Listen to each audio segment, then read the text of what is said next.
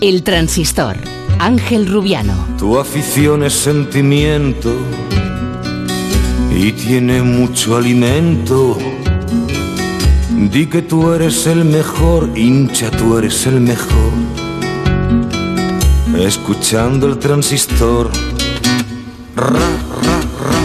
El lobito está.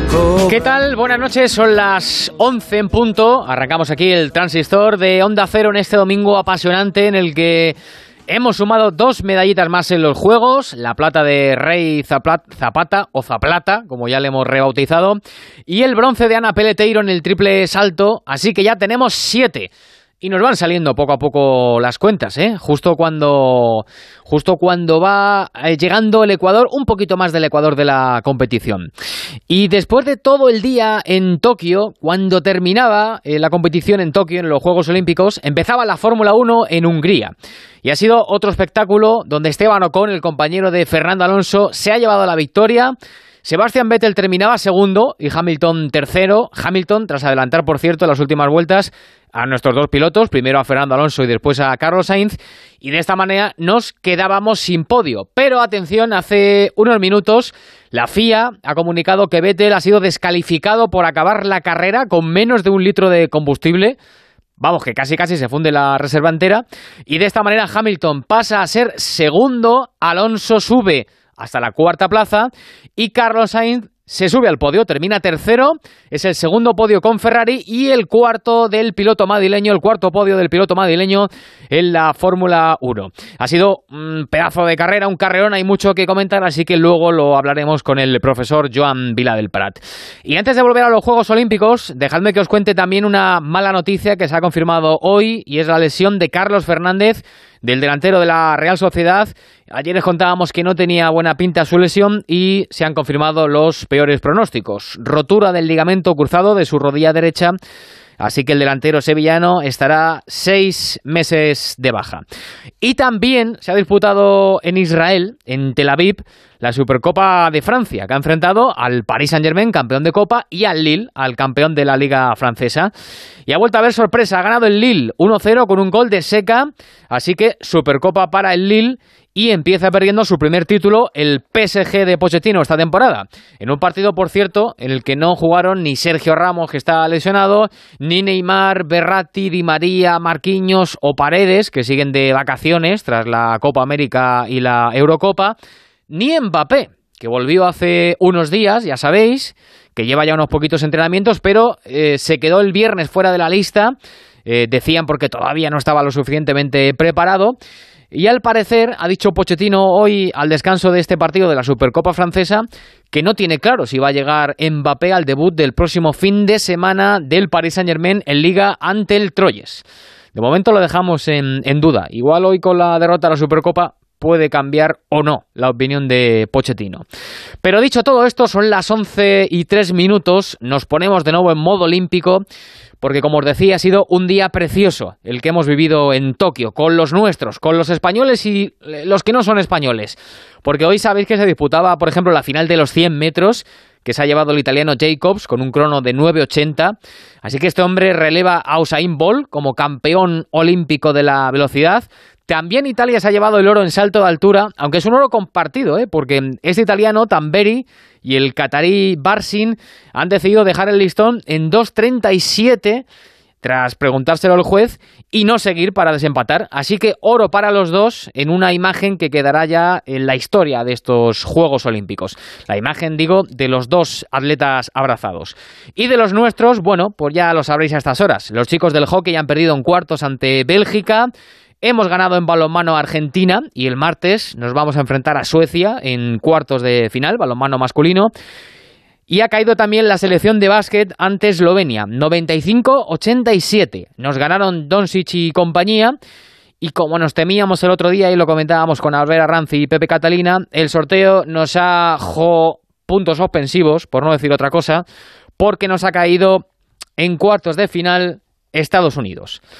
Así que el martes, el martes por la mañana o el martes de madrugada y toda la mañana, no hagáis planes porque es un super martes. Tenemos el balonmano, los hispanos, a apuntar. España-Suecia a las seis y cuarto. 6.40, coincidiendo con el balonmano, España, Estados Unidos de baloncesto. Y después, a la una de la tarde, España-Japón de fútbol. Y son todos cuartos de final. Así que ganar es meterte ya en la lucha por las medallas y perder es irte a casita. Pero bueno, eso será el martes. Ahora enseguida os contamos cómo viene el lunes, que también tenemos varias opciones de medalla. Por cierto, que estaba aquí mirando y hemos colgado una encuesta en las redes sociales del Transistor. ¿Crees que la selección española de baloncesto puede ganar en cuartos a Estados Unidos? Ahora mismo no puede estar más igualado, ¿eh? Sí, 48,9%, no 51,1%. Igualadísima está la encuesta. Ojalá el partido del martes esté igualado, pero nos lo llevemos nosotros, que se lo lleve España. Y ahora, eh, a esta hora de la noche aquí en España, 11 y casi 6 minutos, madrugada todavía en Tokio, me gustaría saludar a nuestra medalla de bronce en triple salto. Ana Peleteiro, buenas noches, buenos días para ti. Buenos días, ¿qué tal? Pues muy bien. ¿Y tú, qué se siente siendo medalla de bronce en unos Juegos Olímpicos? Yo no siento nada, la verdad. Hasta que vea que es realidad, tenga la medalla en la mano y, y yo creo que hasta que llegue a casa y sea consciente de lo que acabo de liar, no, no me lo voy a creer. Así que hasta me viene bien quedarme aquí unos días para gestionar bien la vuelta porque va a ser muy heavy. Joder, pero también, eh, qué ganas tienes que también de, llegar a casa y celebrarlo con los tuyos, ¿no? Con tu padre, con tu madre. Muchísimas. Tengo muchísimas ganas de, de verlos, de celebrar este momento, de disfrutar de todo, la verdad. O sea, no, veo el momento de llegar a casa. Oye, Ana, qué sensaciones tan diferentes respecto a Río de Janeiro, ¿eh? Lo que ha cambiado la vida, lo que te ha cambiado la vida en, estos cinco años. ha cambiado la vida. Es completamente de blanco a negro, ¿no? Total, total, un cambio de vida. Hoy me ha cambiado la vida para siempre, eso seguro. Y si miro para atrás y veo cómo estaba en cinco años, pues obviamente digo, qué bien has hecho en arriesgar, ¿sabes? bien has hecho en dejarlo todo y apostar por esto porque estabas, estabas en el camino correcto. Así que eh, estoy muy feliz de, haberlo dado todo porque hoy tengo mi premio. Hmm. Ana, eh, más o menos los que seguimos el, deporte eh, conocemos un poco tu historia ¿no? y lo que ha pasado y cómo has evolucionado en estos últimos cinco años, pero para el oyente a lo mejor que no te tenga tan ubicada, cuéntale a ese oyente cómo han sido estos cinco años, cómo ha sido esa transición tuya, transición tuya. Pues cinco años ha sido para reencontrarme, para saber lo que quiero, para creer en mí, para centrarme, madurar muchísimo, muchísimo, sobre todo este último año he madurado muchísimo, eh, humanizarme aún más y, y, crecer. Así que ha sido cinco años muy duros porque esos cambios obviamente pues son, son muy difíciles, pero han sido cinco años que han valido muchísimo la pena. Eh, parece mentira que acabe de ganar una medalla y que ya esté pensando en más, pero quiero más. Eh, sigo soñando con, con, con, continuar siendo mejor deportista, con continuar dejando un, legado y hoy me dijeron antes, has entrado en la historia del deporte español, pues continuar ahí y, ser un ejemplo, sobre todo para esos niños que, que a lo mejor pues les cuesta pensar que pueden llegar a ser algo y, que me vean a mí que soy una niña normal de un pueblo que simplemente pues le gustaba correr y, y se dedicó cuerpo y alma a esto Así que, que, que sirva de ejemplo para todos ellos de que nada, nada es imposible en esta vida mm. si luchas por ello. Qué bonito, Ana, ha sido eh, cuando terminaba eh, su salto Yulimar Rojas y ella todavía estaba mirando al marcador a ver si había batido o no el récord mundial. Eh, la mirada cómplice que os habéis echado, ese abrazo, ha sido un momento precioso, ¿verdad? Ya, ese, ese sí que es un momento para pa, toda la vida. creo que no somos conscientes de, de la suerte que tenemos de haber vivido juntas y es algo que va a estar ahí, ¿sabes? Cuando se recuerde el récord del mundo, tal, pues fue en la final del Mundial de triple salto en Tokio 2020, eh, que tuvo que ser en 2021 por el COVID, sin público, pero con todos los atletas ahí animando, y Ana Breteiro fue bronce, o sea, siempre se va a recordar. Así que para mí es un honor y una motivación para seguir entrenando de cara a París, que ya solo quedan tres años. Solo quedan tres años, claro, y en París hay que buscar o la plata o si se puede el oro, que conociéndote tú irás a, por lo más alto, a por lo más grande, claro que sí. Em, ahora, ahora voy a disfrutar de mi bronce, pero obviamente mi objetivo es mejorar eso, esa marca, saltar 15 metros, pasar a, formar parte de, de esas saltadoras que superaron los 15 metros y ese es el siguiente objetivo a batir, obviamente. Hmm. Ahora, las dos últimas, que no te quiero quitar más tiempo. Eh, hablábamos justo ahora de, de Yulimar Rojas. Eh, para ti, eh, ¿quién es y qué supone en tu vida Yulimar? Para mí Yulimar es mi compañera de entrenamiento, es mi amiga. Eh, ser Ana Peleteiro hoy en día es gracias a que entreno día a día con ella. En entrenar con Yuli estoy segurísima, segurísima de que hoy no tendría esta medalla, aunque no la tengo, pero cuando me la den no la tendría. Y, y lo tengo claro, o sea, mm, Julie ha, ha venido a mi vida eh, y van para hacerla más bonita, para cambiarla, para, para ver que realmente yo estoy aquí por algo, porque no, es que no sé cómo explicarlo, pero, pero es brutal poder vivir esto con ella. Es una niña que viene de la nada y, y aquellos que sabemos su historia aún estamos más contentos por, por, por ella porque es brutal. Claro me que merece sí. muchísimo. Claro que sí. Bueno, la medalla no la tiene Ana porque todavía físicamente no se la han dado. La ceremonia del podio será dentro de, dentro de un ratito. En- Unas horitas, sí. Eso es. Y, y la última, eh, si todo esto ya es precioso, si todo ya esto es eh, increíble, eh, encima va y, y tu gran amigo eh, Ray Zapata, con el que creo Ya, que podremos ya. hablar dentro de un rato ahora con él, eh, va y consigue la medalla de plata, Rey Plata le llaman ya. Eh, es tu amigo desde hace ya muchísimo tiempo, ¿no? muchísimos años. eh, Ha sido la persona que, que, con la que más he vivido cuando estuve en Madrid. Eh, a partir de ahí continuamos teniendo una amistad preciosa. Es el claro ejemplo de que la amistad igual, que no, no hace falta verla todos los días, pues con tal de, de vivir unas experiencias y de hablar de vez en cuando es suficiente. Él y yo somos como hermanos, ahora somos, es mi compadre, soy madrina de su hija, Sí. Olimpia, y, y, y para mí o sea, estoy más feliz casi por él que por mí porque lo merece muchísimo y, y, y sé que su vida sí que va a cambiar muchísimo a partir de ahora, muchísimo. Claro que sí. Ana Peleteiro, eh, que ya le hicimos un contrato aquí en A3 Media a Joaquín, ya sabes que va a tener su programa. Eh, tú todavía, todavía tienes mucho tiempo de atletismo por delante, muchas medallas que ganar, ojalá, pero que luego ya sabes que aquí en A3 Media esta, esta va a ser tu casa, o sea que aquí te esperamos, ¿eh? Yo, yo ya te hablo, yo siempre me siento en, casa, claro que sí. yo te hablo ya de compañero a compañera. Un beso muy fuerte, Ana. Muchísimas felicidades, de verdad. gracias, mil gracias, de verdad. Un beso. Hasta, hasta luego, hasta luego, un beso. Qué gustazo, ¿eh? Abrir, abrir así el transistor saludando a una mujer feliz que ha hecho historia, aunque ella diga que todavía le falta mucho por hacer. Claro que sí, lo que le queda. Bueno, la medalla de Peleteiro, que llegaba a eso de las dos y media de la tarde aquí en España, antes pasaba esto. Ahí está, 14-1-3-3. 14-1-3-3 para el kazajo. Medalla de plata para Raiderley Zapata. 14-9-3-3 ha sido su puntuación. Se le ha escapado por muy poquito, pero el la español... narración de Raúl Ganado de la medalla de Ray Zapata en la final de suelo de gimnasa, brillante plata, y después el propio Raúl hablaba con el gimnasta español aquí en Onda Cero. Estoy súper bien, súper, súper contento. eh, me siento súper realizado. eh, es que no, no sé qué decir. Son muchas emociones. Me he puesto a llorar, me he puesto a bailar, me he puesto a cantar, me he enfadado, no me he enfadado. He hecho todo lo que se podía hacer, creo que lo he hecho.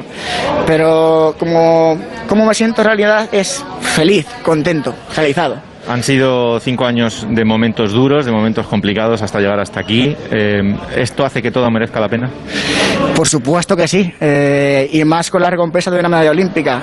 Hay muchísimo trabajo detrás, muchas lesiones, eh, muchas lágrimas, mucho, mucha felicidad y muchísima, también muchísimos sentimientos detrás de un entrenamiento que se ven reflejados luego en un juego olímpico cuando consigues tu resultado máximo. Entonces, te sientes feliz y que todo ha valido la pena y que al final te da una recompensa, una recompensa que, que, que sí, que va acorde con lo que te has esforzado. Tú querías entrar en la historia con el Zapata 2. eh, has entrado en la historia igualmente. Hombre, que ya la historia la he hecho, el, elemento está ahí y no creo que nadie lo vaya a hacer hasta dentro de cinco años.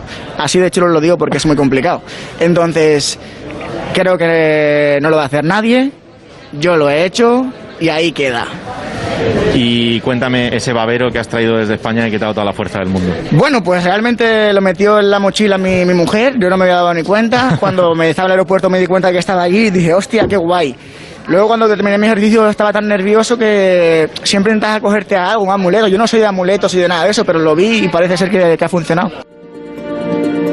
Pues claro que funcionó. El babero de su hija Olimpia y que levantaba tras conseguir la medalla el gran Ray Zapata. Eh, enhorabuena, ¿eh? Enhorabuena para Ray Zapata, enhorabuena para Ana Peleteiro. Dos buenos chicos, que diría Vicente del Bosque. Muy jóvenes los dos, 28 Ray Zapata, 25 Peleteiro. Así que nos van a dar todavía muchas más alegrías en el futuro, seguro que sí. Y no sé si es mi sensación, pero creo que andamos un poquito de bajón con el baloncesto, porque las chicas han cumplido y con creces. El equipo de Lucas Mondelo ha vencido a Canadá 6-6-7-6, clasificadas para cuartos como primeras de grupo y están esperando rival. Pero los chicos han caído ante Eslovenia 8-7-9-5 y después llegaba el sorteo que nos ha hecho la puñeta, por no decir otra palabra, a esta hora de la noche. Nos pone en el camino en cuartos de final ante Estados Unidos.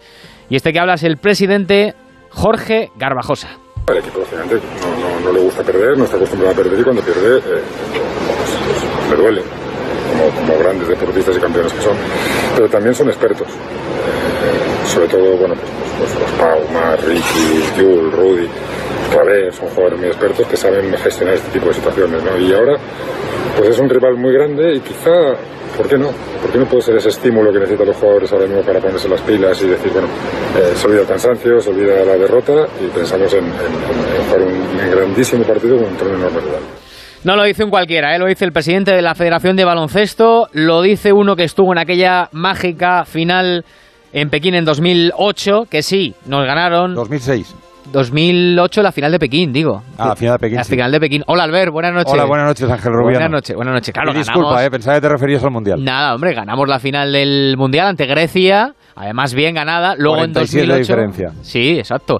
Luego en 2008 la final de los Juegos Olímpicos de Pekín ante Estados Unidos eh, las pasaron canutas los estadounidenses. Luego llegaría la final de Londres, ahí también nos ganaron y yo creo que ha llegado la oportunidad de que nos venguemos. Ojalá, ojalá. Saludado a Albert Arranz y saludo también a Pepe Catalina. Hola Pepe, ¿qué tal? Buenas noches. Hola Ángel, buenas noches. Bueno, que esta vez Pepe nos tiene que tocar a nosotros.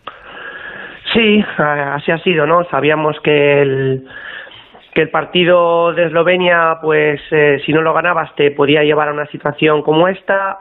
Eh, querías evitar este cruce precisamente, aunque tampoco hay que pensar que con otros rivales hubiera sido fácil, no siendo cabeza de serie, pero claro, el currículum de los americanos es tan intachable y tan implacable en las citas olímpicas que parece que hay una especie de sensación en el ambiente como que el martes a las nueve de la mañana o poco antes, ocho y media, se habrá acabado todo, ¿no?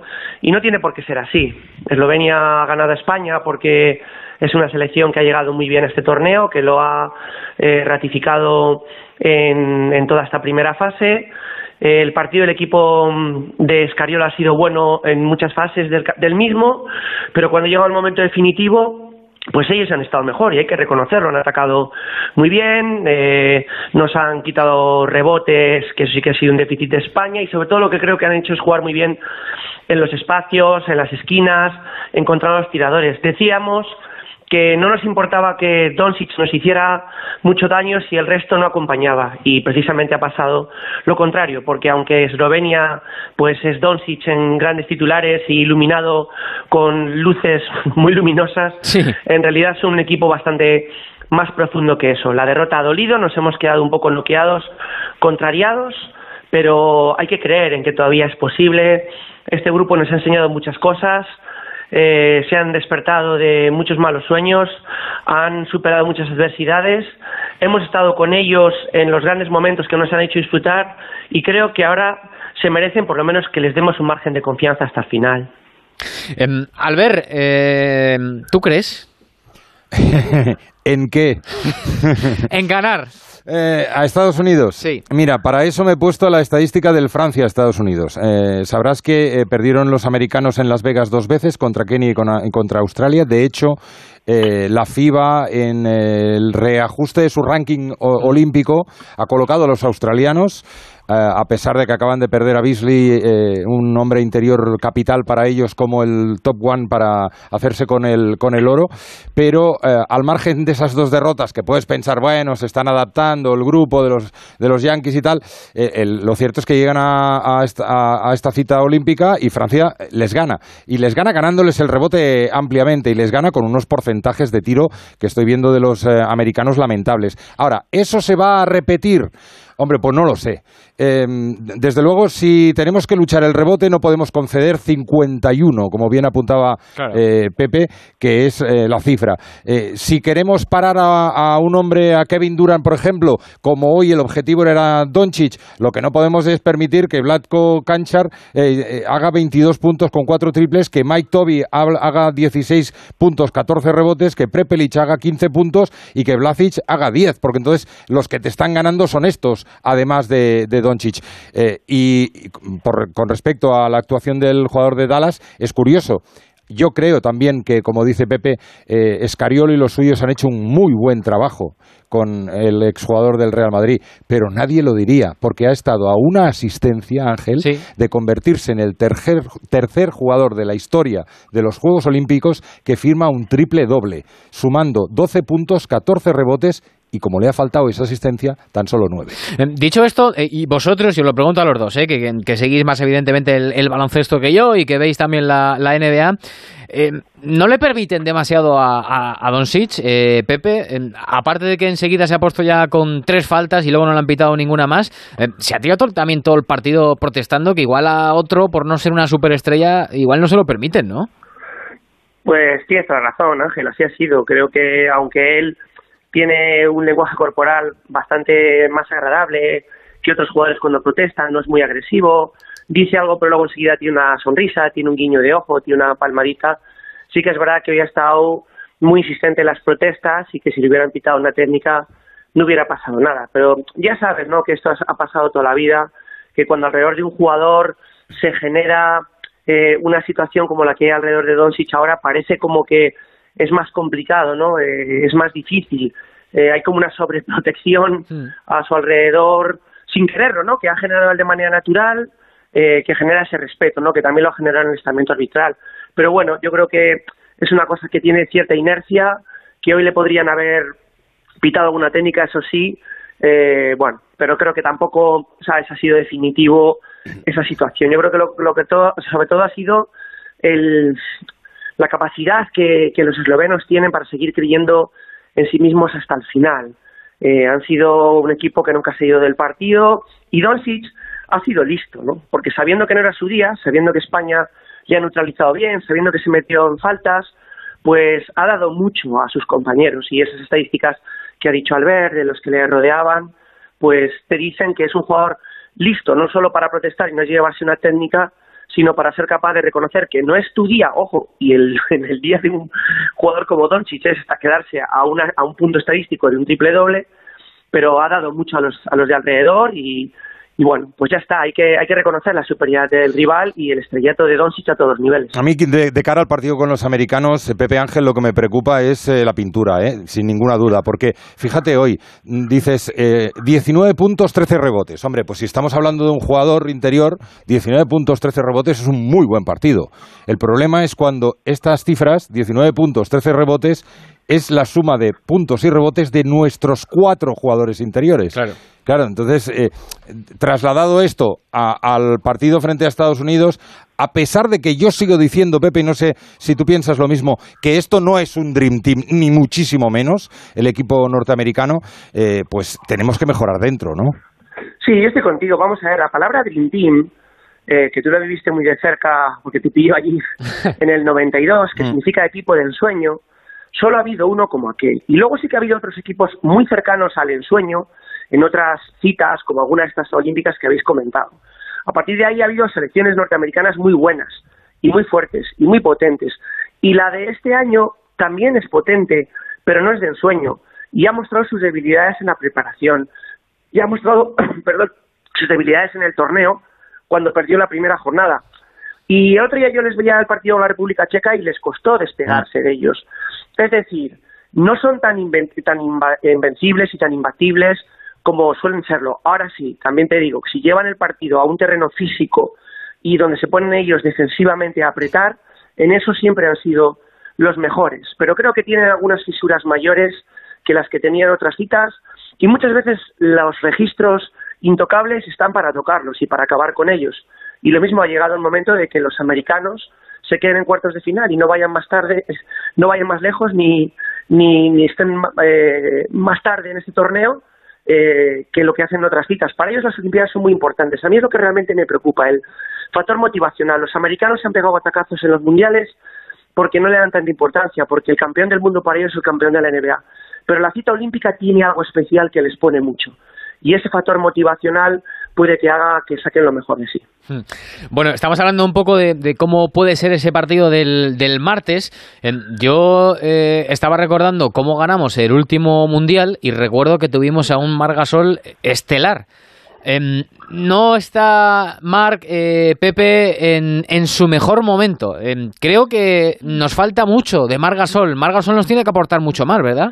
Bueno, y de otros. Yo a Margasol no le he visto cómodo en ningún momento en el torneo. Para empezar, le he visto físicamente diferente a como estaba en la NBA, le he visto un poco más pesado, eh, menos ligero, eh, no ha aprovechado esta superioridad que tiene en, la zona para bueno hacerse valer, es un jugador con mucho talento, eh, en algún momento incluso ha pedido el cambio, pero sabéis una cosa, y Albert les conoce más de cerca que les ha vivido en muchas citas, este equipo nunca deja de sorprender.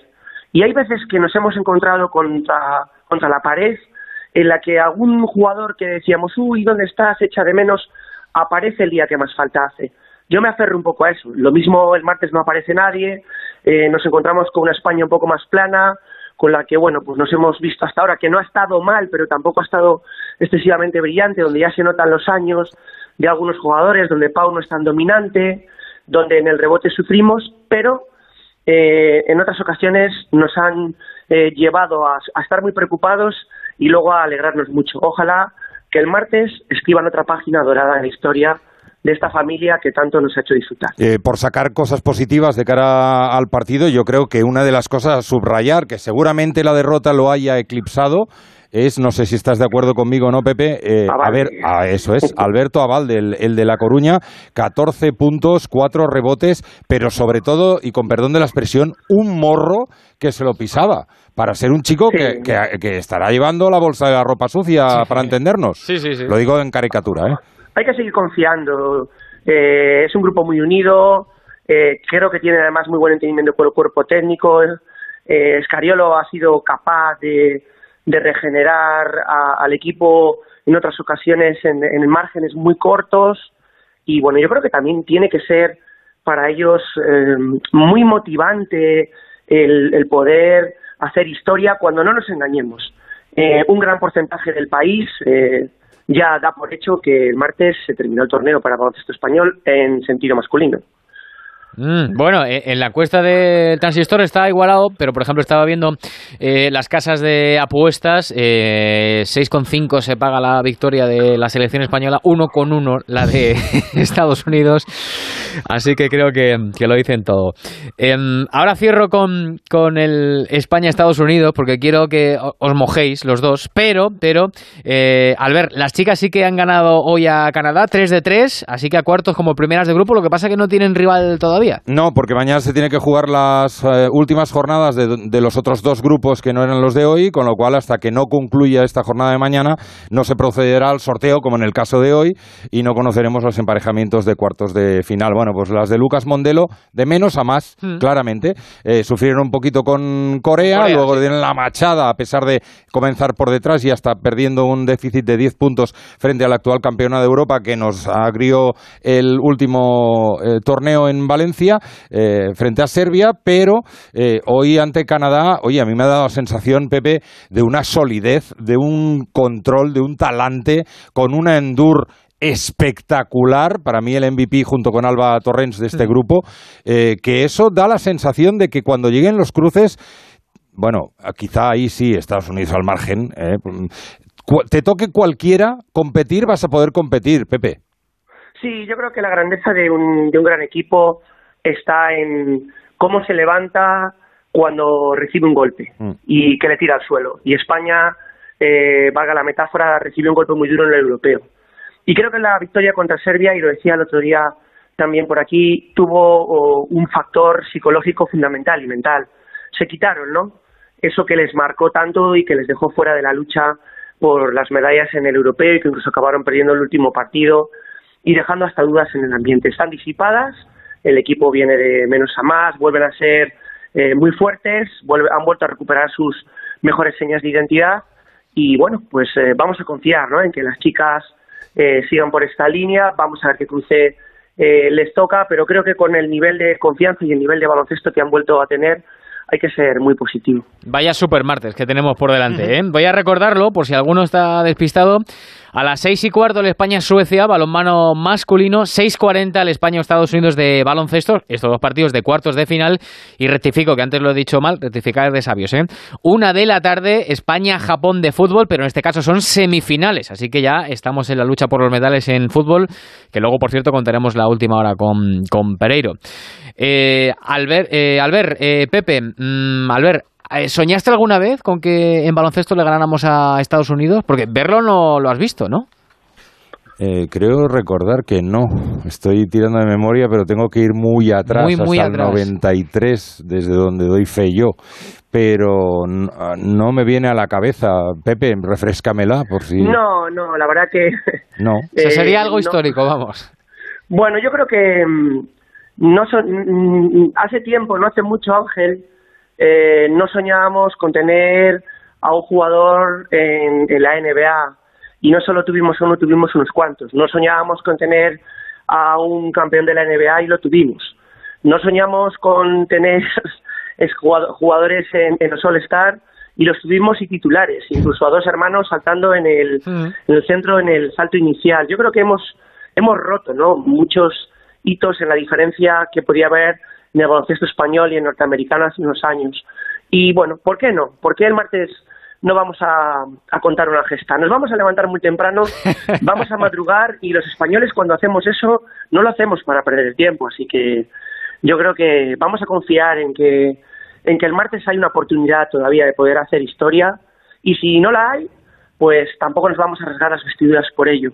Pero creo que hasta entonces vamos a mantener un poco una mentalidad constructiva, eh, moderadamente optimista y seguir creyendo en un equipo que nos ha hecho muchas veces creer cuando parecía increíble y que esta selección americana posiblemente sea más humana y más terrenal que las Mm. que ha habido en otras ocasiones. Bueno, de hecho, de hecho estaba pensando que quizá España sea de las pocas selecciones como eh, país fuerte de baloncesto, especialmente en estos últimos tiempos, que no haya batido a Estados Unidos. Pues a Estados Unidos le ha ganado Grecia, a Estados Unidos le ha ganado Argentina, Francia. le ha ganado Francia, le ha ganado Australia, hasta Kenia le ha ganado, aunque sea un preparatorio, ¿no? Paco- eh, Pepe nos toca, ¿no? Sí, sí, pues, además, eh, el otro día la derrota contra Francia, eh, los americanos rompía una racha de un porrón de años sin que los norteamericanos eh, lamentaran una derrota en, la en una cita olímpica. Bueno, pues ya puestos a, a romper marcas, vamos a por lo siguiente. Claro. Te veo crecido y me gusta, Pepe. Te veo crecido y me gusta. Bueno, es que yo creo que en España somos muy de ir de un lado para otro, somos muy pendulares. Y hoy cuando, cuando ha terminado el partido y luego, bueno, pues como se habrá pasado a los demás, eh, daba la sensación, eh, leías, eh, recibías mensajes, leías cosas de, de de pesimismo, ¿no? De, bueno, el martes se acaba todo. No tiene por qué, no tiene por qué. Eh, vamos a vivir con ilusión 48 horas. Un, un España-Estados Unidos es un partidazo y, y bueno, tenemos la oportunidad de vivirlo y tenemos la esperanza de lo mismo hacer algo grande. Y lo contaremos aquí en Onda Cero. Gracias, Pepe. Un abrazo como siempre. A vosotros, buenas noches. Hasta luego, Albert. eh, si no me hizo el comentario, te dejo echarte un ratito. Se agradece un montón. Vale, pues luego te escucho en el especial. Y yo a ti, hasta ahora. Hasta luego, a las 11 y 33 tengo pendiente una charla con Santi Segurola. Me apetece mucho hablar con él de estos Juegos Olímpicos. El transistor. Especial Juegos Olímpicos. Ahora en Adelgar, 33% de descuento en tu tratamiento para adelgazar. 91 577 44 77 y adelgar.es. Onda Cero. Venga a las rebajas de Muebles a Dama. Precios insuperables con la misma calidad de siempre, en una gran variedad de estilos y modelos, con su habitual trato amable, transporte y montaje gratuitos y la mejor financiación. Todo lo bueno de Muebles a Dama, pero ahora con rebajas. En General Ricardo 190 y en la web mueblesadama.com. Más información, más participación, más contenido. Hay más de una razón para que prefieras Onda Cero.es. En Onda Cero.es tienes la radio en directo, la actualidad y las noticias al momento. Y por supuesto, lo mejor y más destacado de cada programa, para que puedas escucharlo donde y cuando quieras. Onda Cero.es. Más y mejor.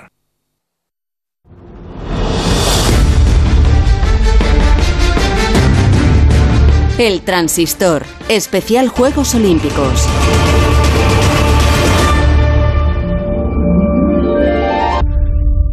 Son ya nueve días los que llevamos completados de competición en estos Juegos Olímpicos y vamos en un ratito a por el décimo. A partir de las dos y media comienza ya una nueva jornada con las eliminatorias del 1500.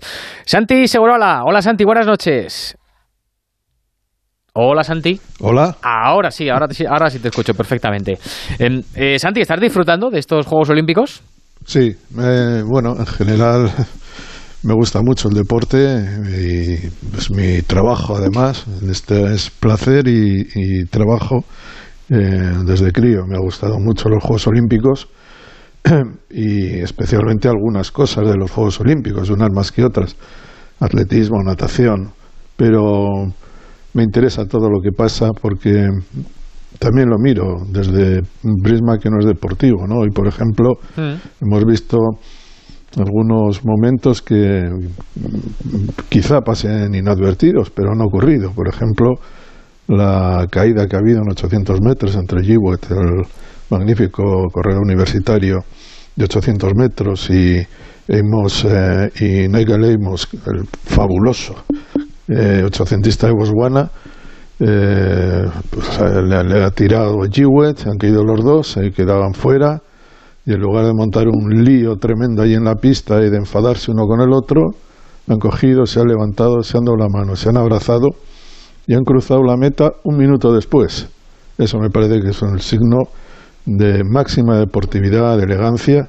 Eso ha ocurrido esta noche. Eh, posteriormente la, han recalificado a Amos para disputar la final eh, de 800 sin, haber, sin haberla corrido, como quien dice. Y también hemos visto una protesta de la lanzadora de peso americana, norteamericana, Saunders, segunda, que ha hecho un gesto político de primer orden, levantando los brazos, cruzándolos, y no sé si habrá reprimenda, pero en cualquier caso se había avisado que algunos atletas, especialmente americanos, especialmente afroamericanos, eh, protestarían por la situación que ellos consideran absolutamente injusta en, eh, en su país. Estas cosas estamos viendo y luego estamos viendo mucho deporte y muy bueno en Hmm. natación y en atletismo por lo menos. Sí, y, y de todas estas eh, imágenes de las que hablabas, eh, también podemos sumar, eh, por ejemplo, eh, Simon Biles, eh, que Bueno, sí. ha salido a la rueda de prensa a reconocer que tiene, que tiene un problema de ansiedad, un problema mental y que también le sirve a la sociedad, nos sirve a todos, ¿no? Para eh, comprender y para, y para saber em, que todos podemos tener problemas y que no pasa nada por ir al psicólogo. De hecho, es todo lo contrario, Santi, que es lo más sano del mundo. O, por ejemplo, el, el campeón británico eh, en salto de trampolín, creo recordar, que salió y reconoció su homosexualidad. Creo que está siendo algo muy positivo para, para la sociedad sí. estos juegos, Yo ¿no? creo que si los deportistas, eh, sus vicisitudes pueden servir para algo, pues hay que aprovecharlo. Primero hay que decir que los deportistas no son otra cosa que humanos, que tienen y sufren los mismos problemas que, que los demás. Otra cosa es que sean muy buenos, que se esfuercen mucho y que algunos sean extraordinariamente buenos, pero eso no les evita las depresiones, no les evitan los problemas psicológicos. Michael Phelps, después de lo, dijo que en los Juegos Olímpicos de, de Londres eh, no podía soportarlos y ganó seis medallas de oro. ¿eh? No estamos hablando de que ganara una o que no ganara ninguna y se deprimiera. Ganó seis medallas de oro y Michael Phelps reconoció que tenía pensamientos suicidas, que no quería seguir viviendo. Lo mismo ocurrió con eh, su predecesor en la cumbre de la natación, el australiano Ian Thorpe. Ian Thorpe eh, le ocurrió lo mismo. Luego, posteriormente, salió y dijo que era homosexual, pero también dijo que, que no, no disfrutaba en la piscina, batía récords, pero no era un hombre feliz. Y creo que estas cosas son importantes. Me molestó cuando Djokovic dijo que la presión hay que aguantarla y que la presión es buena.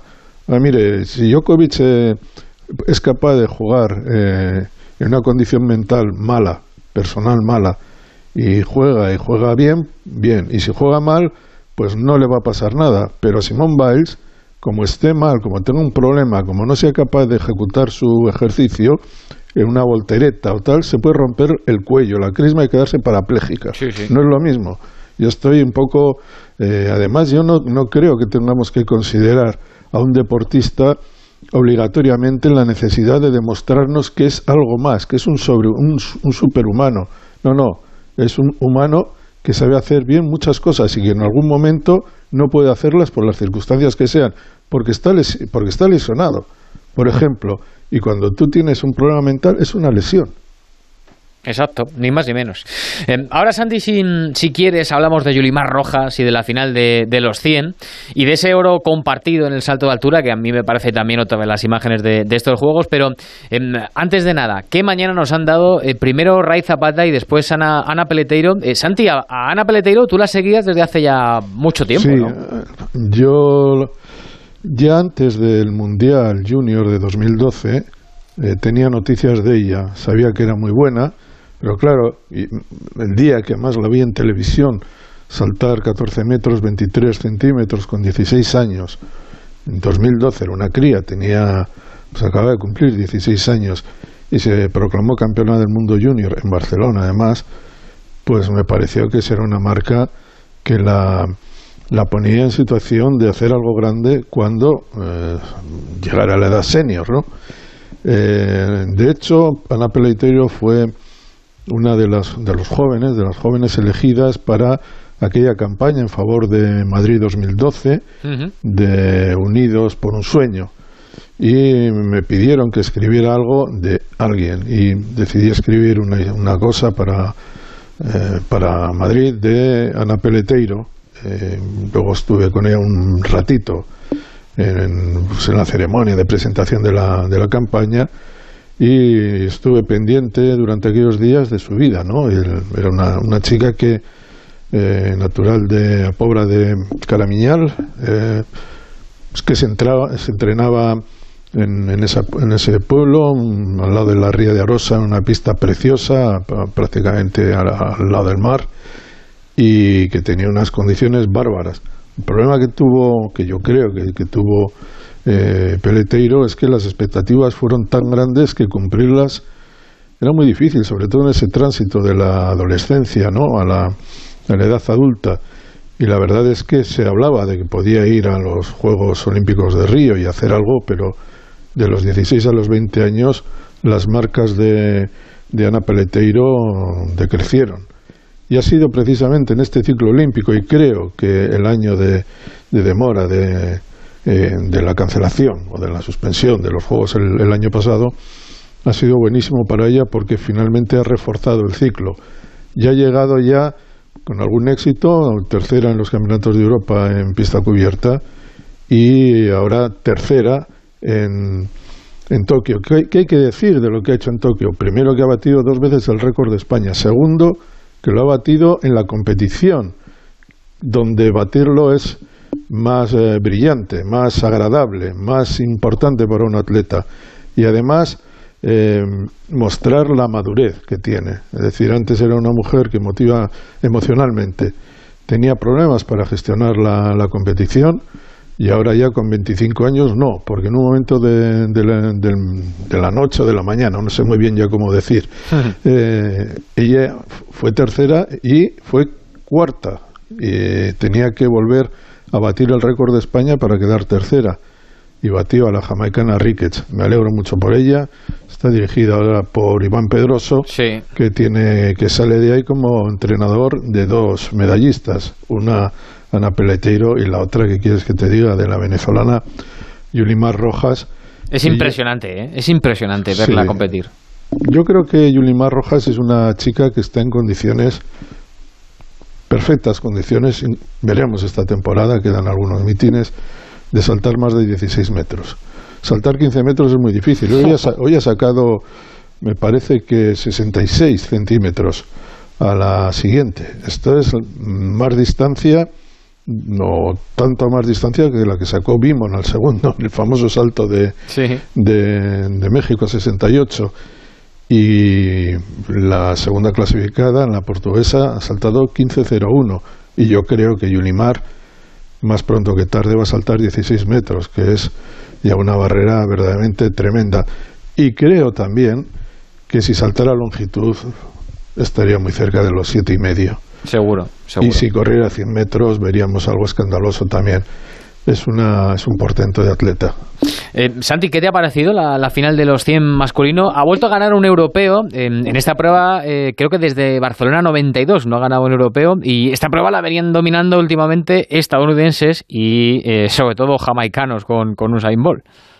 Sí, las últimas tres ediciones las ganó Bolt. Bolt, sobre Bolt ha recaído gran, pase, gran parte de digamos, del prestigio de del atletismo, yo diría que los Juegos Olímpicos, de alguna manera, ha sido el salvador del atletismo en épocas difíciles. Y bueno, el vacío que ha dejado es muy grande y lo ha llenado un atleta desconocido. Yo no quiero entrar en debates, eh, pero creo que este atleta va a estar con la lupa puesta. Y no, no tengo nada que decir, él ha sido el mejor ha dado la impresión de ser el mejor en las tres carreras que ha disputado. Es un hombre que no había bajado de 10 segundos hasta 2021 y en 2021 ha bajado de 10.03 a 9.81. Eso es una barbaridad. Segundo, eh, yo no, no, tengo noticias de él, a verle, mm, no, tiene, no tiene 20 años, tiene 26 años.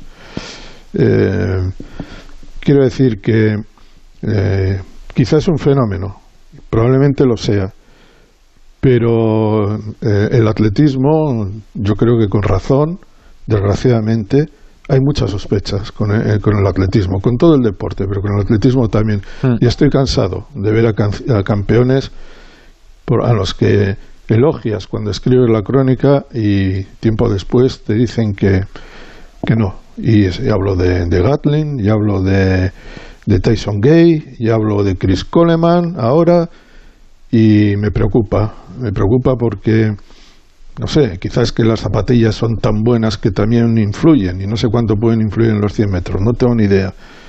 Pero ese tipo de saltos eh, no me parece normal, pasar de 10.03 a, a 9.81, es decir, dos décimas de segundo en, en un año, no sé. Hmm. Eh, tendrá que confirmarlo muchas veces. Es decir, ahora por delante yo creo que tendrá que hacer esto con cierta asiduidad, no digo 9.80, pero ser un hombre absolutamente regular sobre 9.90, pues como lo era Bolt, ¿no? como lo han sido los, los grandes campeones. Sí. Em, y esa, eh, no sé, ¿qué te ha parecido esa imagen en, el salto de altura también eh, con un italiano eh, protagonista y con el catarí que lo han parado en 2.37? ha ido el juez a preguntarles que si, que si les parecía bien que compartieran el oro y los dos han dicho que sí y han compartido el oro. ¿Te ha parecido bien o crees que la competición y el deporte debe hacer que haya que desempatar? Yo creo que los Juegos Olímpicos merece un campeón. También creo que igual estaban ya agotados psicológicamente, se daban por satisfechos. Ninguno de los dos tenía medalla de oro. Los dos han pasado muy graves dificultades físicas con roturas tremendas. De hecho, Tamberi, perdona Santi, em, se ha llevado la escayola que hace cinco años le privó de competir en los, en los Juegos Olímpicos de Río y la llevaba. Eso me, parece, eso me ha parecido innecesario. Y no eh, todos los atletas sufren, todos los atletas han pasado por problemas y esa exhibición a mí no me ha gustado. No me, eh, Barcín es- estuvo prácticamente dos años sin poder saltar. Tuvo una lesión que prácticamente le apartaba de, de los, eh, del salto de altura y de hecho no ha vuelto a saltar como antes, aunque sigue siendo extraordinario. No creo que sea necesario mostrar todo lo que ha sufrido para, no lo sé, para demostrar el trabajo que has hecho públicamente. Yo creo que eso es algo que lo tienen que mantener en privado. Y me parece que, desde ese punto de vista, pues me parece elogioso que dos atletas que luchan por el oro, pues sean capaces de decir, bueno, hasta aquí hemos llegado eh, y nos vamos a dar un abrazo y tal. Pero creo que competitivamente ser campeón significa ser campeón y ser campeón en una especialidad como el atletismo creo que salvo que haya una final de, de 100 metros y haya una foto finish que con la milésima y la millonésima diga que estáis igualados pues no creo que tenían que haber saltado pero bueno eh, me quedo más con la otra imagen con la imagen de, del americano Jewett tirando a, a Amos los dos levantándose los dos sabiendo, porque Imos es el gran favorito para ganar la carrera de 800, levantarse, darse la mano, hablar y llegar prácticamente caminando, caminando, terminando la prueba de 800 metros, porque habían llegado para correr esa prueba y la han terminado, y hasta luego. Me ha parecido eso un gesto bastante más interesante que el otro. Santi Segurola, un placer como siempre escucharte. Seguimos atentos y seguiremos hablando. Muy bien, y por lo demás decir que de la piscina sale Caleb Dressel Sí. como llegó, es decir, todas- con todas las expectativas cumplidas. Ya sé que no, no ganó la final de 4 por 100 mixtos, pero cuando le ha tocado él 5 oros, creo que ha sido una cosa portentosa.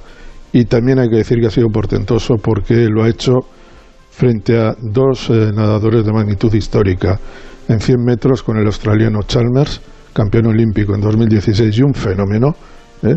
Y, él, y antes de ayer o ayer, porque tengo ya los días confundidos, eh, la victoria sobre el maravilloso, el increíble Christoph Milak en, Milak, perdón, en, en 100 metros mariposa, con récord mundial incluido, fue una- algo extraordinario. Por lo tanto, ya tenemos héroes, ¿no? Entre comillas, vamos a llamarles, o grandes campeones o ídolos que dejarán su nombre inscrito en estos Juegos Olímpicos. Claro que sí. Hasta mañana, Santi. Hasta mañana.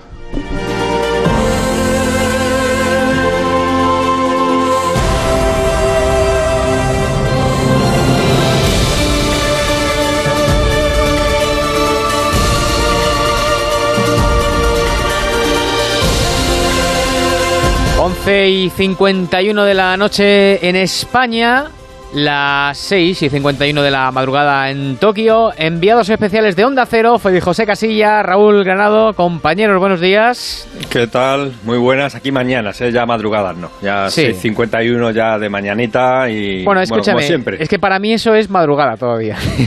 para ti no, claro.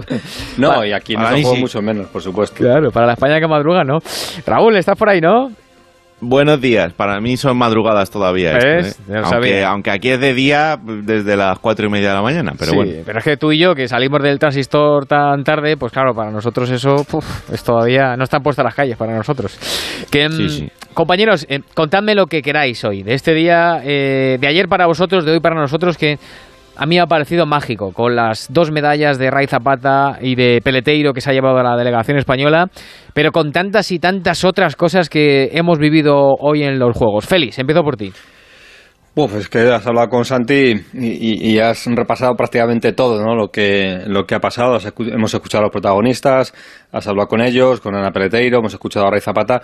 Bueno, de, los juegos a mí me queda la sensación de que mm, cuando empieza el atletismo, a ver, no, no es hacer de menos al resto de deportes, ¿eh? Pero es verdad que cuando empieza el atletismo el foco se coloca en el, en el estadio y la verdad es que el atletismo ha arrancado con muchísima fuerza, ¿no? No solo esa carrera de los 100, que digamos que es eh, la estrella, aunque Mm. con las dudas que genera eh, Jacobs, como decía Santi, y que no haya un gran referente como Ball, pero, pero la llegada del atletismo pues hace que eso, que pasé a, ocupar el primer plano el, el atletismo en el Estadio Olímpico y como hay tanta diversidad de países que tienen posibilidad de ganar medalla, pues todo se abre como un poquito más, ¿no? Así que yo me quedo con eso, ¿no? Con la entrada del atletismo, que es un deporte que siempre tira mucho del, de los juegos y ahora sí que parece que estos juegos, eh, lo comentaba Santi también, está la piscina, es verdad, Caleb Dressel ha hecho una gran actuación, nos falta un Fels también en la piscina, como un bol en el atletismo, pero, pero yo me quedo con eso, ¿no? Con, la entrada de, este deporte, el deporte rey, que eleva todo lo que tiene que ver y parece que los juegos como que reflotan, ¿no? Y vuelven a surgir. Eh, Raúl, em, ¿cómo se siente uno cuando se hace una foto con el marcador detrás? Eh, a lo Julimar Rojas, lo que pasa que tú sin, sin récord del mundo. la, la verdad es que el día de anoche, de hoy todavía para vosotros, eh, para mí dentro de ese estadio olímpico tiene imágenes imborrables. Yo creo que fue, que fue una jornada muy bonita y bueno, pues tener ese privilegio al final ya cuando terminó la jornada que, bueno, prácticamente nos dejaron acceder a, la pista, pues es una de las cosas que hacen especiales estos Juegos Olímpicos porque mm, esto es lo que supone que no haya público, ¿no? Que a veces en, las sedes, pues eh, las normas habituales de, de seguridad se relajan un poco más dentro de, dentro de lo normal para, para que se puedan dar eh, imágenes y sensaciones como las que vivimos dentro del, del, estadio. Yo creo que estos juegos, a falta de estos superhéroes que hemos tenido en, las últimas ediciones, están siendo los juegos del triunfo de las personas normales, ¿no? Y que, atletas que son también eh, absolutamente superhéroes vayan a, empezar a ser leyendas a partir de, que terminen estos juegos. Eh, lo comentaba con Santi, me parece que estos juegos están intentando, no sé si de forma digamos, no sé si está hecho aposta o no, pero me da la sensación de que parece que estos juegos están intentando que eh, tengamos una, una, sociedad mejor y de eso yo me, alegro enormemente. Em, bueno, eh, por cierto, que no se me olvide eh, comentar que Adrián Ben, ya que estábamos hablando de atletismo, se ha colado en la final de 800 y que no ha tenido una buena actuación, Usillos en los 400, que, que se, ha quedado, se ha quedado fuera. El vecino de nuestro Carlitos Bustillo, nuestro Usillos, nuestro campeón, no ha habido, ha habido suerte. Bueno, que en un rato arranca el día 10 de competición, entramos ya en la última semana de los Juegos, eh, venimos de ganar dos medallas. Eh, Félix, hoy también tenemos, eh, hoy digo ya para vosotros, pero para nosotros ya en unas horitas, nuevas posibilidades de medalla, ¿no? Sí, sí, bueno, vamos a ver, ¿no? Vamos a ver, porque mm, está la figura de Lidia Valentín, que va a participar en la, en la alterofilia, como es lógico pero lo va a hacer en un peso superior al que ella viene eh, triunfando, ¿no? Entonces hay, hay dudas y además se la ha metido en el grupo B, eso es decir, que va a competir mucho antes que el resto de grandes favoritas, porque ella no, no lleva una marca, eh, arrastra la marca del peso inferior, con lo cual no, no ha competido en esta categoría y le ha metido en el, en el grupo B, ¿no? Es una incógnita, vamos a ver, eh, a Lidia Valentín, que tiene que trabajar en un, en un escenario que no es el habitual para ella, ¿no? Y luego, bueno, pues tenemos la final de el salto de longitud con Eusebio Cáceres, que muy prontito, es a las 3 y 20 de la mañana, hora española. Y luego tenemos todo lo de la vela, ¿no? La vela y Medal Race. Vamos a ver si se confirman todas las opciones que tenemos. Pero bueno, vamos a ver si conseguimos que al menos eh, de las seis embarcaciones, entre tres y cuatro medallas se puedan conseguir. Esas son las opciones eh, principales que tenemos. Luego ya entrar en competición, pues eh, el remo, ¿no? que siempre nos va a dar alguna opción, son las series eliminatorias y también la opción de la sincro que ya comienza también con la eliminatoria del dúo. ¿no? Estamos en, el terreno ese que decimos habitualmente de ir abonando eh, para en los próximos días ir recogiendo. Sí. de todas maneras, Raúl, entran en escena grandes personajes. Hablaba Félix de, de Lida Valentín. Eh, también entra en escena Teresa Portela en, piragüismo. Son eliminatorias, pero son eh, grandes deportistas españoles que empiezan a, competir. Y os quería preguntar a, los dos. Eh, llevamos siete medallas. ¿Estamos en los números, más o menos, que se, que se barajaban? No, por parte de los organismos del deporte español, no. a estas alturas deberíamos andar entre las 11 y 12. aún así, ya sabemos cómo es esto. Eh, de repente hoy con la vela pues tienes dos, tres medallas más y parece que, lo ves de otra manera, ¿no? Eh, hay jornadas como la de ayer que te van aupando un poquito, pero, pero seguimos arrastrando pues eh, una parte inicial en la que la previsión era bastante más alta de lo que, de lo que se está cumpliendo ahora mismo. Y por parte de lo de mm, Teresa Portela, eh, es una de, de las grandes deportistas que yo creo que, que consiga una medalla olímpica sería querido por todo el mundo, porque lleva peleando en unos Juegos Olímpicos desde Sydney 2000. Sí. Eh, lleva una trayectoria absolutamente increíble, está a punto de, eh, bueno, acaba de cumplir los, los 39 años y, y, en estos 20 años ha ganado absolutamente de todo. Tiene 15 medallas mundiales, tiene 17 medallas europeas, le falta ponerle el broche a todo eso con una medalla olímpica, eh, que se le ha ido negando en todos estos años porque se ha quedado siempre a las puertas y, y yo creo que, que, sería un broche de oro perfecto para una carrera también absolutamente de leyenda. Eh, Tú, Félix, eh, ¿ves que más o menos estamos en los números, andamos un poquito por debajo? Como, ¿Qué sensaciones tienes? Bueno, es, es difícil de de explicar, ¿no? Eh, se nos han escapado cosas que, que, deberíamos saber y sobre todo de, de entrada ya, ¿no? Con claro. las medallas famosas de, de, Nadal, de Ram y, y, de Carolina, ¿no? Son tres eh, medallas que podríamos estar contando ahora, pero es verdad que tenemos la de Carreño, que, que, quizá en la entrada no, no, se contaba, está la de Valero, que quizá tampoco se, se, contaba con ella. Bueno, estamos ahí en esa situación eh, que pasa durante eh, muchos juegos, ¿no? La sensación de que te has quedado corto de entrada y luego de repente pues llega el, chorreo final. Eh, yo recuerdo, me parece que fue en Londres, ¿no? Que tuvimos una jornada espectacular, que de repente subimos mucho en el medallero y aquí nos puede pasar igual. Eh, a ver, tenemos lo de, lo de la vela, tenemos las opciones eh, que hemos comentado en el que son importantes, eh, nos queda la sincro, nos queda la reacción de todos los equipos, vamos a ver cómo reaccionan nuestros equipos. Sí. Yo creo que tenemos todavía ese margen, ¿no? Estamos en el, en el filo, en el filo de, de lo bueno y, y, de lo malo, ¿no? Y nos podemos caer a lo malo o podemos dar el salto definitivo a lo bueno. Así que las previsiones, como decía Raúl, mm, si echamos las cuentas de inicio, estamos un poquito por debajo, pero nadie dice, ¿no? Que de aquí al final no podamos llegar a las expectativas que hemos tenido siempre, que es entre los entre las 15 y las 20 medallas, ¿no? Bueno, hablabas, eh, Félix, de los equipos. Ojo al balonmano. Héctor Rodríguez, ¿qué tal? Buenas noches. ¿Qué tal, Rubiano? Muy buenas noches. Porque hoy los hispanos han ganado a Argentina y ya tenemos rival en cuartos. Va a ser también el martes, que es el, lo que decíamos antes, el super martes. El super, la super locura va a ser del martes sí, y, sí, y, el cruzar dedos y que todo vaya bien, por favor, va a ser el martes. Eh, sí, digamos antes de nada que el partido era intrascendente, 36-27 la victoria de España ante Argentina no tanto en cuanto al ir dando entrada principalmente a un hombre propio, como es Miguel Sánchez Migallón, que ha llegado para reforzar el equipo después de la lesión de Virán Morros, y en ese sentido el partido ha venido francamente bien, como un entrenamiento más. Eh, pero sí en el resultado final, porque ya estaba claro que España va a ser segundo de grupo matemáticamente. Y solo quedaba esperar a conocer cuál era el rival para esos eh, cuartos de final del próximo martes. Pues bien, finalmente va a ser Suecia y no ha sido precisamente sencillo porque ha habido que tirar de calculadora. Hmm. Ha dado la sorpresa al equipo sueco al imponerse a Dinamarca, lo ha hecho por tres goles, pero ojo porque si la diferencia hubiera sido mayor, mayor y se hubiera dado a los cinco, el rival para esa eliminatoria habría sido ni más ni menos que Dinamarca, que parte como el gran favorito para alzarse con el título de campeón olímpico. Así que finalmente es el combinado sueco el que se va a cruzar el camino de España, que además va por el lado de precisamente Dinamarca. Así que no lo va a tener sencillo precisamente el conjunto español si pretende lograr el que sería el primer título olímpico de su historia. El especialista en balonmano eres tú, pero eh, yo hago unas cuentas así muy sencillas y si Suecia le ha ganado a Dinamarca y Dinamarca es el favorito, eso significa que los suecos no lo, lo van a poder nada fácil, ¿no?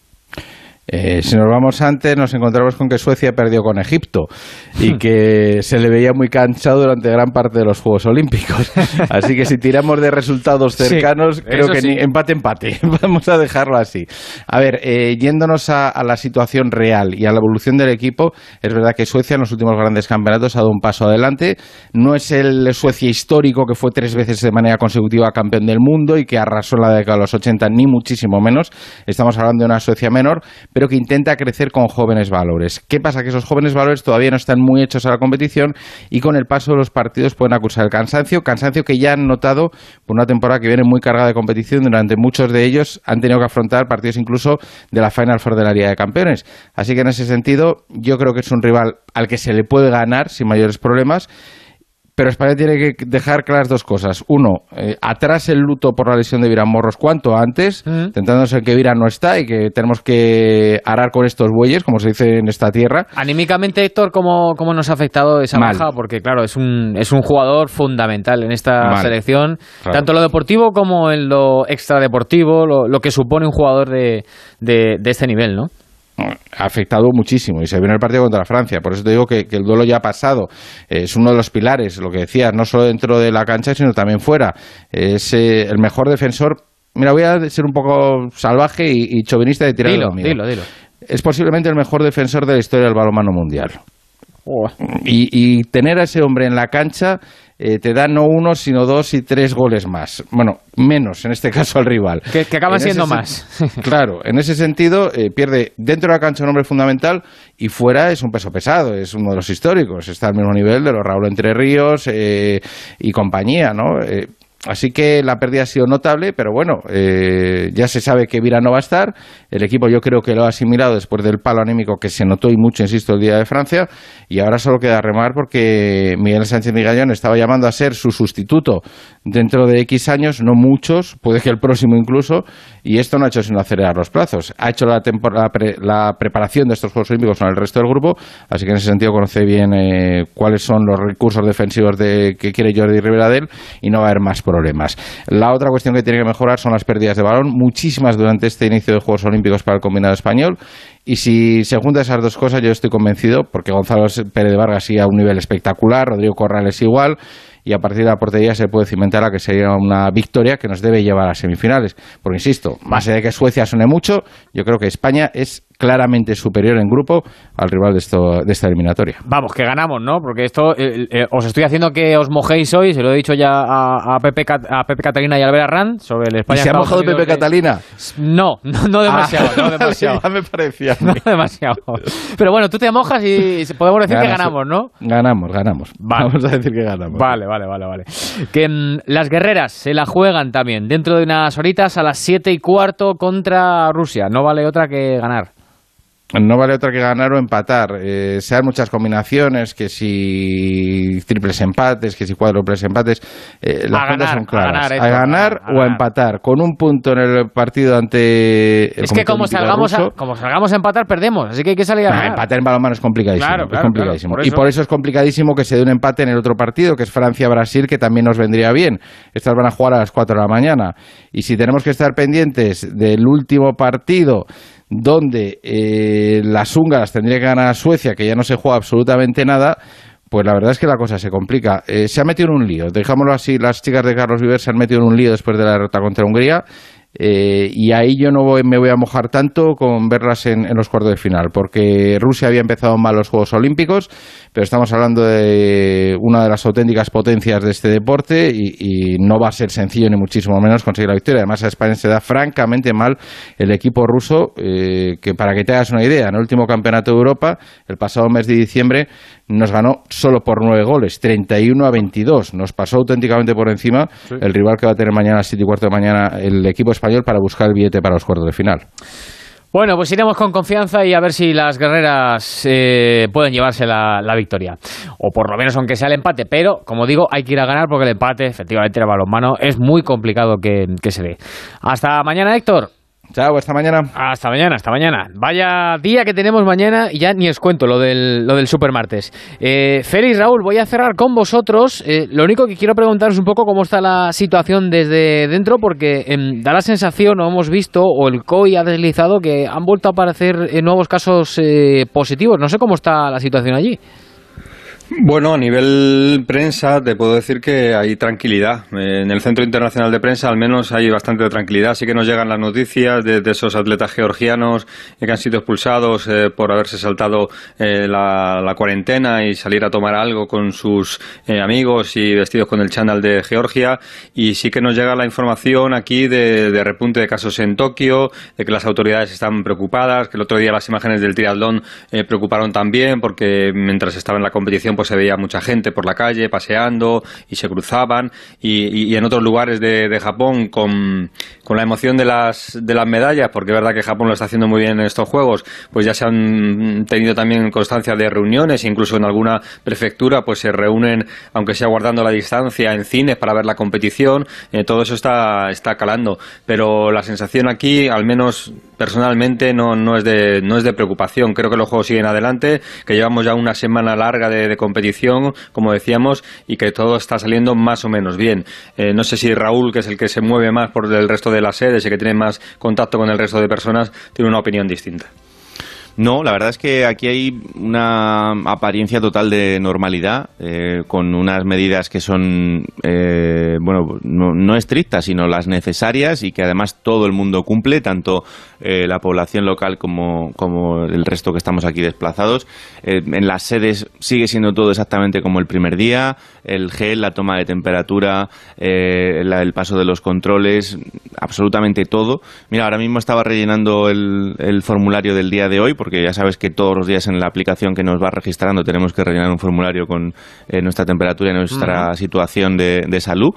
Y, la, la, sensación aquí es de normalidad. Yo no veo grandes cosas. Es verdad que, por ejemplo, ayer, eh, saliendo tarde del, Estadio Olímpico en el autobús, eh, aquí también hay toque de queda. Lo que pasa es que se alarga un poco más en la madrugada y sí es cierto pues que ya se veía cómo todo el mundo se retiraba hacia su casa, cómo se iban cerrando los, los comercios y los restaurantes pero más allá de eso hay una sensación de normalidad. Pues que así sea. Eh, señores, si no me decís lo contrario, punto hoy seguido y os escucho a partir de las 4 en el especial Juegos Olímpicos. Pues se agradece. Hasta luego, Ángel. Hasta luego, Félix. Adiós, Raúl. Un abrazo fuerte. Chao. El Transistor, especial Juegos Olímpicos. Llevamos años apoyando a nuestros deportistas para conseguir el mayor logro de todos, conectar a las personas. Telefónica, mejor conectados. Ahora más que nunca tienen un propósito. Marta, Pedro, Lucía, seres extraordinarios que con pequeños gestos, como cerrar el grifo mientras enjabonan, cuidan el agua. Únete a ellos. Descubre tus superpoderes en canal de Isabel es. El poder está en tu mano. Cuidando el agua, cuidamos de todos. Canal de Isabel II. Nos gusta el deporte, pero mucho. Nos gustaría contarte más, pero nos faltan horas al día. Por eso en la web y en la app tienes podcasts exclusivos dedicados al fútbol y al baloncesto. Ellas juegan en la onda, el podcast de fútbol femenino. Juego de Plata, dedicado a la segunda división. Todo el baloncesto en cuatro cuartos. Y si te gusta el fútbol internacional, Onda Fútbol. Entrevistas, clasificaciones, análisis. Más deporte para que lo escuches cuando quieras y donde quieras. Solo en la web y en la app de Onda Cero. Te mereces esta radio. Onda Cero, tu radio. El transistor. Onda Cero.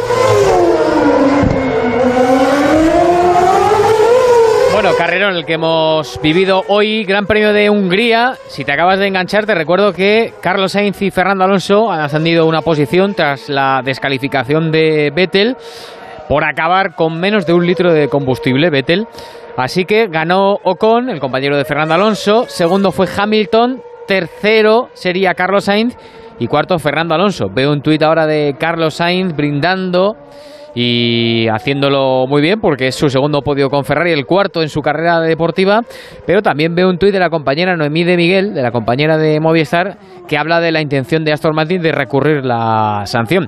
Así que, profesor Joan Vila del Paz, buenas noches. Hola, buenas noches, Ángel. Em, yo te pregunto, si las normas dicen que si acabas con menos de un litro te descalifican, no, sé si... Y, aparte es tajante, o sea que por mucho que hagan una, una apelo la gente de Aston Martin lo tienen difícil, porque si no pueden sacar un litro, básicamente eh, estás descalificado. Eh, esto es lo que son las leyes, lo que ha sido hasta ahora y lo que toda la vida ha sido así. A mí también me ha pasado, ¿eh? Sí. En mis tiempos, o sea que no, no, no es nada anormal esto. Vas tanto al límite, al límite, al límite.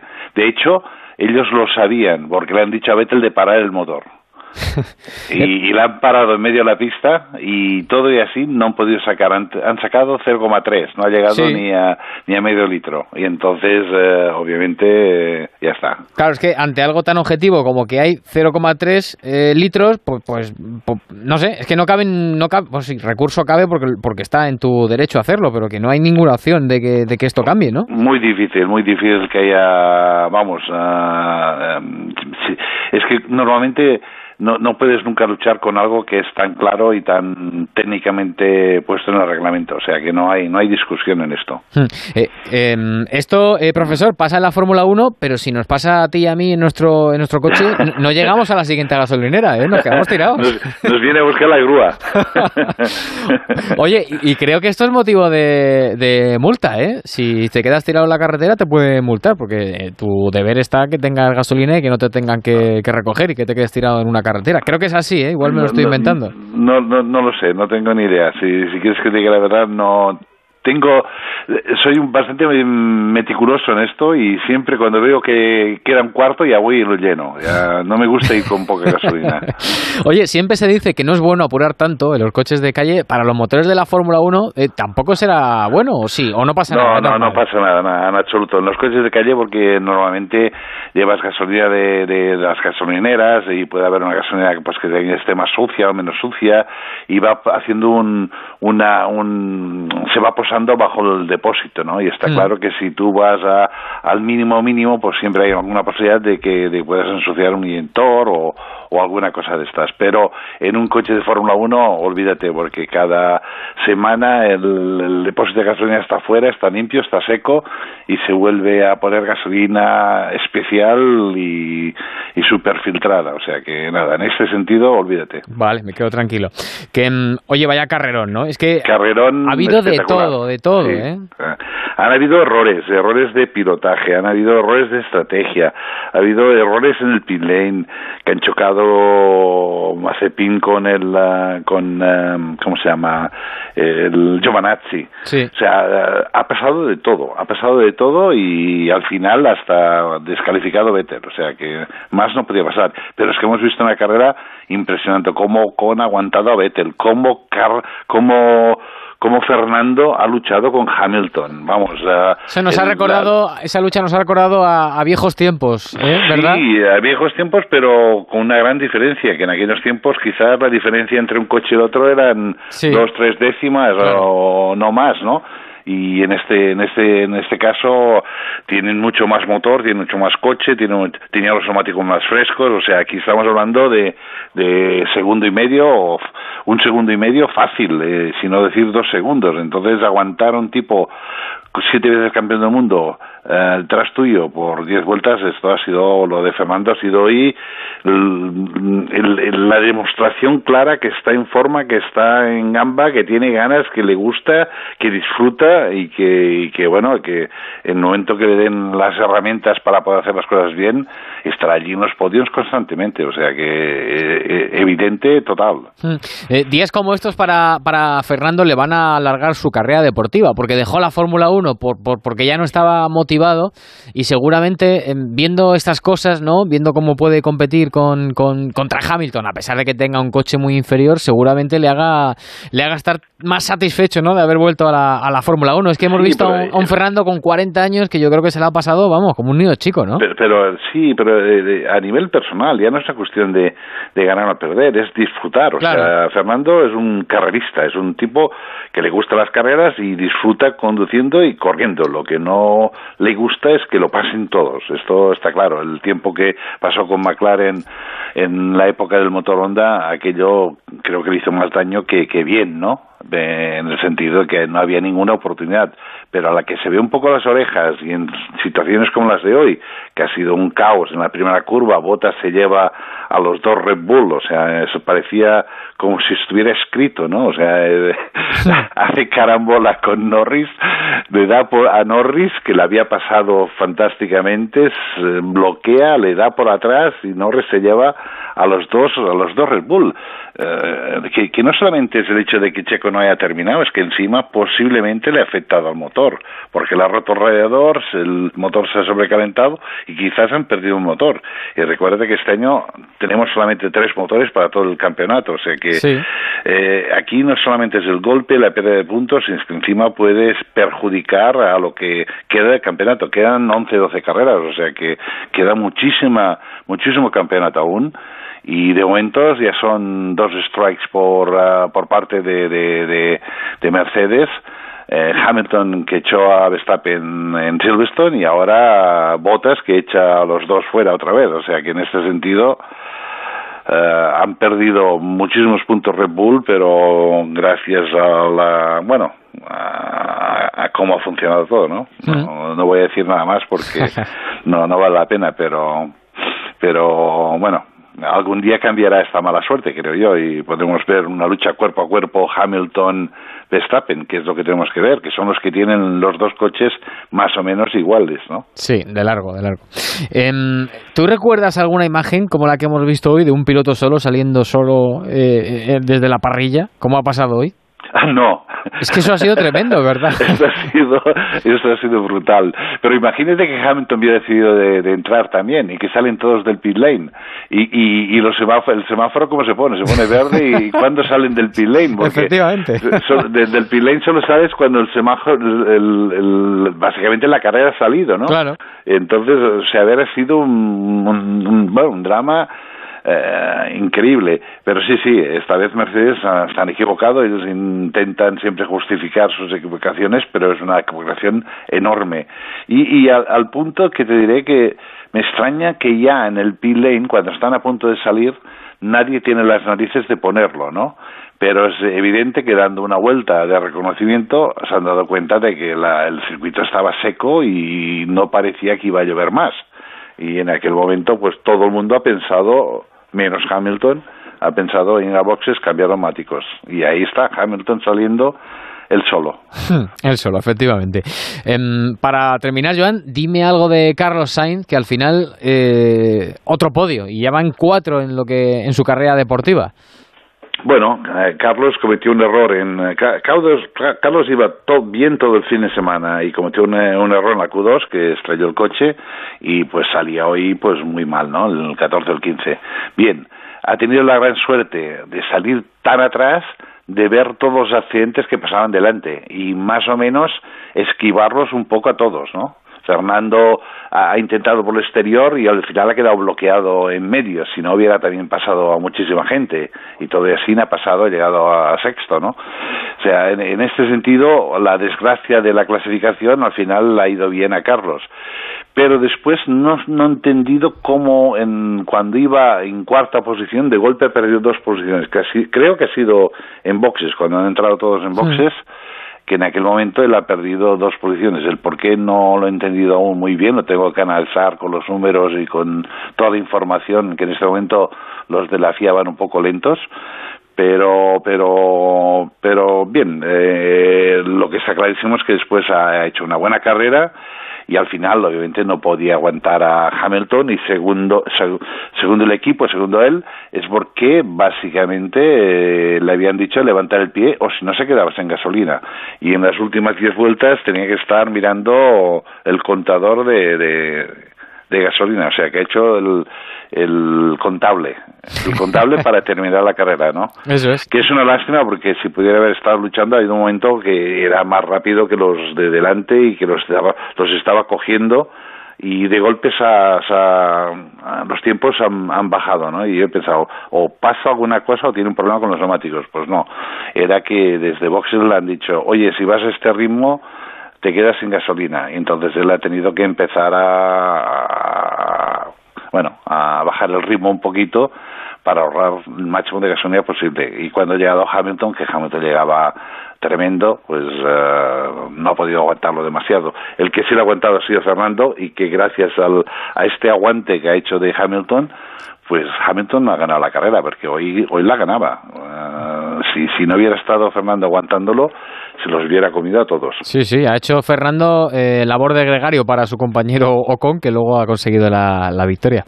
Eh, ha sido divertida y bonita la carrera. o sea, hoy ha habido de todo, hasta el último momento, vuelta a vuelta, eh, muchas luchas en el circuito para todas las posiciones. La verdad es que esto es lo que queremos en la Fórmula 1 y esto es lo que nos, nos depara este año que es un año espectacular, un año que no han cambiado los reglamentos, que todo el mundo se ha acercado y que la verdad es bonito de verlo. Claro que sí, a ver si vuelve a ocurrir dentro de tres semanas en Bélgica. Convencido que va a pasar otra vez. ojalá, ojalá. Pues hablaremos en ese momento, cuando llegue esa fecha. Hasta luego, Joan. Adiós, adiós, Ángel. Un abrazo. Llevamos años apoyando a nuestros deportistas para conseguir el mayor logro de todos, conectar a las personas. Telefónica, mejor conectados. Onda Cero, Madrid. Los casos más apasionantes y misteriosos. Enigmas de la historia. Sucesos inexplicables. Espionaje y tramas ocultas. Los fines de semana. Historia y misterio en La Rosa de los Vientos. Luces eh, que persiguen personas, que persiguen coches, eh, luces eh, misteriosas. Solamente haya una carretera considerada oficialmente la carretera de los extraterrestres. Y atención que hoy tenemos una figura mítica del mundo del misterio, un personaje único, fascinante, polémico. La Rosa de los Vientos. En verano, sábados a las 12 de la noche y domingos a las 12 y media. Con Bruno Cardeñosa. Te mereces esta radio. Onda Cero, tu radio. Vacunarse es seguro y es imprescindible. No hay que tener miedo a la vacuna. Hay que vacunarse. Comunidad de Madrid. El transistor. Onda Cero. A ver, que estamos terminando. Anita Rodríguez, ¿qué nos dejamos por ahí? Pues eh, antes de nada, saludar a nuestro compañero José Agustín Gómez eh, desde Barcelona, que yo creo que tiene algún que otra noticia del Barça. Vale. Hola, José, buenas noches. Hola, muy buenas noches, ¿qué tal? A ver, cuéntame, que mañana en principio debía incorporarse Messi, ¿no? Sí, porque en teoría si fuese jugador del Fútbol Club Barcelona habría acabado sus vacaciones hoy a la medianoche y mañana tendría que incorporarse a los entrenamientos en la Ciudad Deportiva Fútbol Club Barcelona. Pero como Messi no ha firmado todavía el contrato con el Club Azulgrana, tendrá que entrenar por su cuenta. podría ir a Ciudad Deportiva a trabajar, aunque no tuviera ficha con el Club Azulgrana, pero parece que van a esperar a que la firma definitiva se produzca para que Messi pueda ejercitarse con la que ha sido su camiseta profesional a lo largo de toda su vida deportiva. Y estamos pendientes de otros futuros.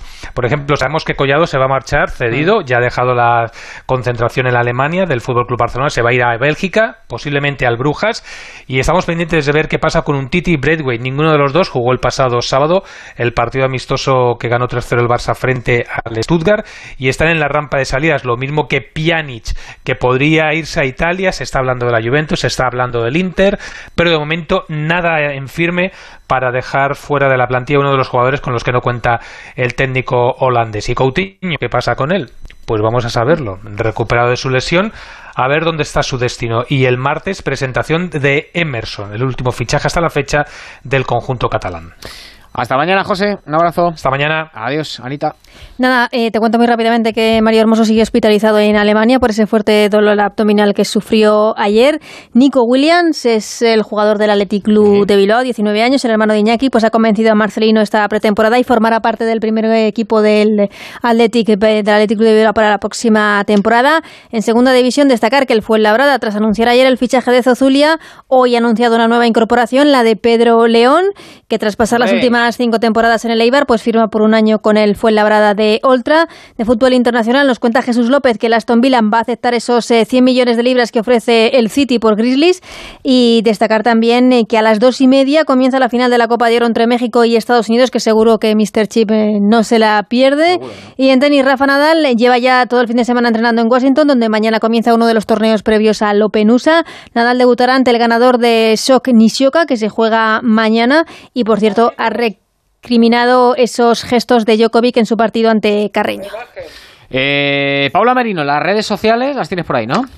Eso es, hemos preguntado, como habéis dicho antes, si creíamos que la selección española de baloncesto podía ganar en cuartos a Estados Unidos, muy ajustado, sí el 49%, no el 51%. Si quieres te cuento yo también las eh, portadas, de cómo sale la prensa. está el subdirector. Déjame que salude al subdirector, ¿no, Paula? Que te lo quieres cargar. subdirector, buenas noches. Buenas noches. Lo de Griezmann se arreglará también esta semana en uno o en otro sentido. Lo mismo que lo de Saúl, lo de Messi también. Ya sabemos que son cinco años, 250 millones de euros y que la Liga de Fútbol Profesional, pues lo tendrá que aceptar la fórmula de pago al jugador que presente el Fútbol Club Barcelona. Por cierto, el jugador albanés que vino esta temporada del Barcelona eh, lo va a fichar el Getafe.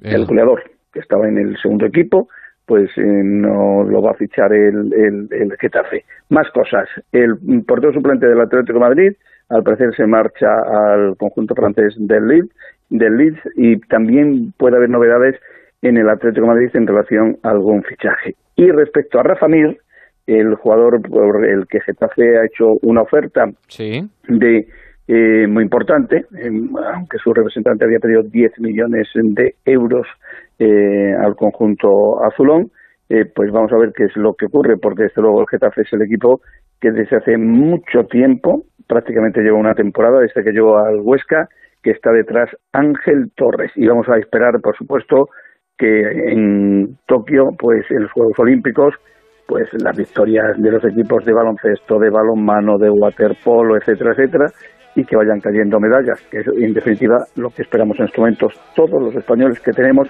confianza en la delegación española que preside don Alejandro Blanco. Claro que sí. Di que sí, Roberto. Un abrazo, cuídate mucho, amigo.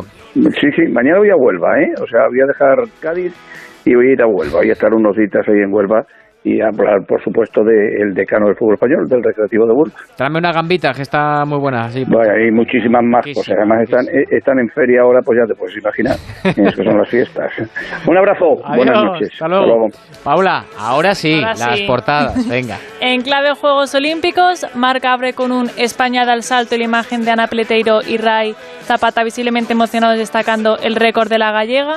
El diario titula España vuela, recordando que Zapata se cuelga la plata con la misma marca que el oro y que puede haber más medallas hoy con vela. Mundo Deportivo destaca las proezas de las dos medallas conseguidas con un gigantes y el diario Sport da menos protagonismo a los juegos con una entrevista a De Jong en la que asegura que hay equipo para ganarlo todo y una pequeña ventana para nuestros dos medallistas olímpicos.